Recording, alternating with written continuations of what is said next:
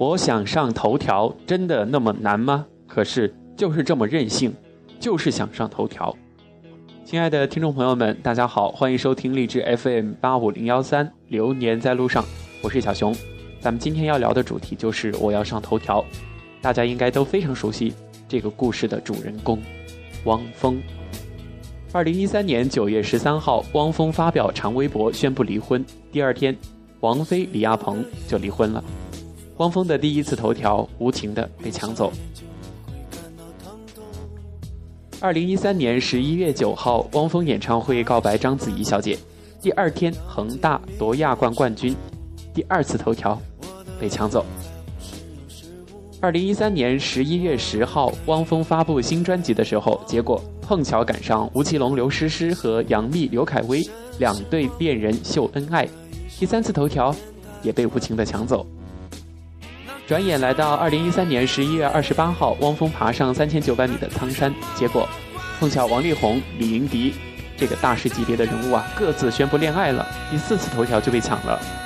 当这个新闻事件出来之后呢，很多网友就调侃道：“是不是明星大家都有一个群，只要是汪峰想上头条，大家都往死里整。”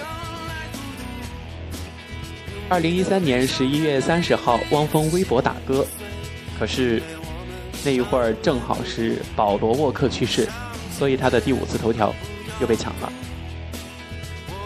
二零一三年十二月二号的时候，汪峰的新专辑问世，恰逢嫦娥三号发射成功，第六次又被抢走。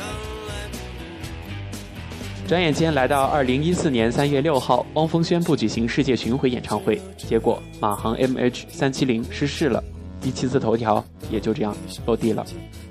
二零一四年三月十八号，汪峰又准备出专辑，李代沫因聚众吸毒被捕，第八次头条被抢。二零一四年三月三十一号，汪峰获音乐风云榜最佳男歌手奖，然而文章姚笛英勇的挺身而出，第九次头条成功被抢。二零一四年五月十六号，汪峰好声音学员获奖了，多么值得庆贺的事件！结果黄海波因为嫖娼被抓获，第十次头条抢走了。二零一四年六月二十七号，汪峰准备带着好声音学员举行演唱会的时候，宁财神大编剧又因为吸毒被捕，第十一次头条被抢了。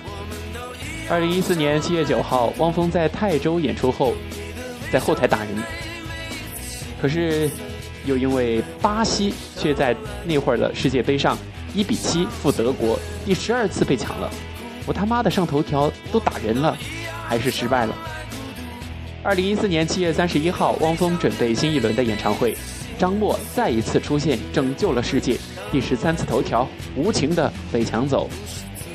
终于柳暗花明。二零一四年二月七号，汪峰在章子怡的生日派对上，大手笔的求婚。这一次，终于上头条成功了。大家跟着小熊一起听了峰哥的头，觉得走的特别的跌宕起伏呢。那小熊在这里不禁就想起了峰哥曾经的成名曲《我要飞得更高》，还有《怒放的生命》，我想要怒放的生命。汪峰哥哥和国际张姐姐爱情终于修成正果，终上头条。但是头条之路就到此为止了吗？其实呢，精彩依旧还在继续。如果不相信，小熊继续跟大家分享，可以说是芒果不罢休，外媒一边倒。这里的芒果呢，就是芒果 TV，外媒就是外国媒体，大家都很任性啊。就在这个汪峰表白之后啊，湖南卫视芒果捞就是官方微博发了这样一条微博：上铺小哥因室友上传一段恶搞视频，意外一夜爆红，怒涨粉丝十八万，成功抢了汪菲的头条。这个上铺小哥现在的粉丝已经是增至了五十几万，可以说真的是。名副其实的头条哥。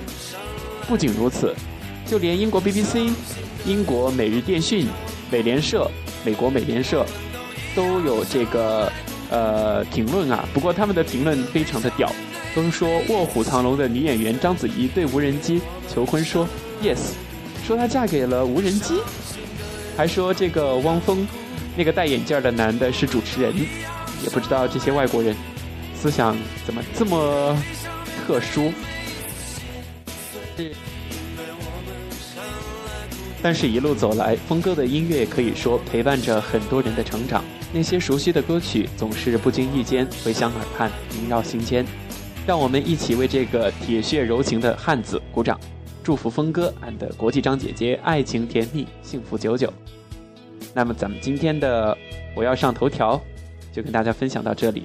有的没的，更多精彩，请大家继续的锁定荔枝 FM 八五零幺三。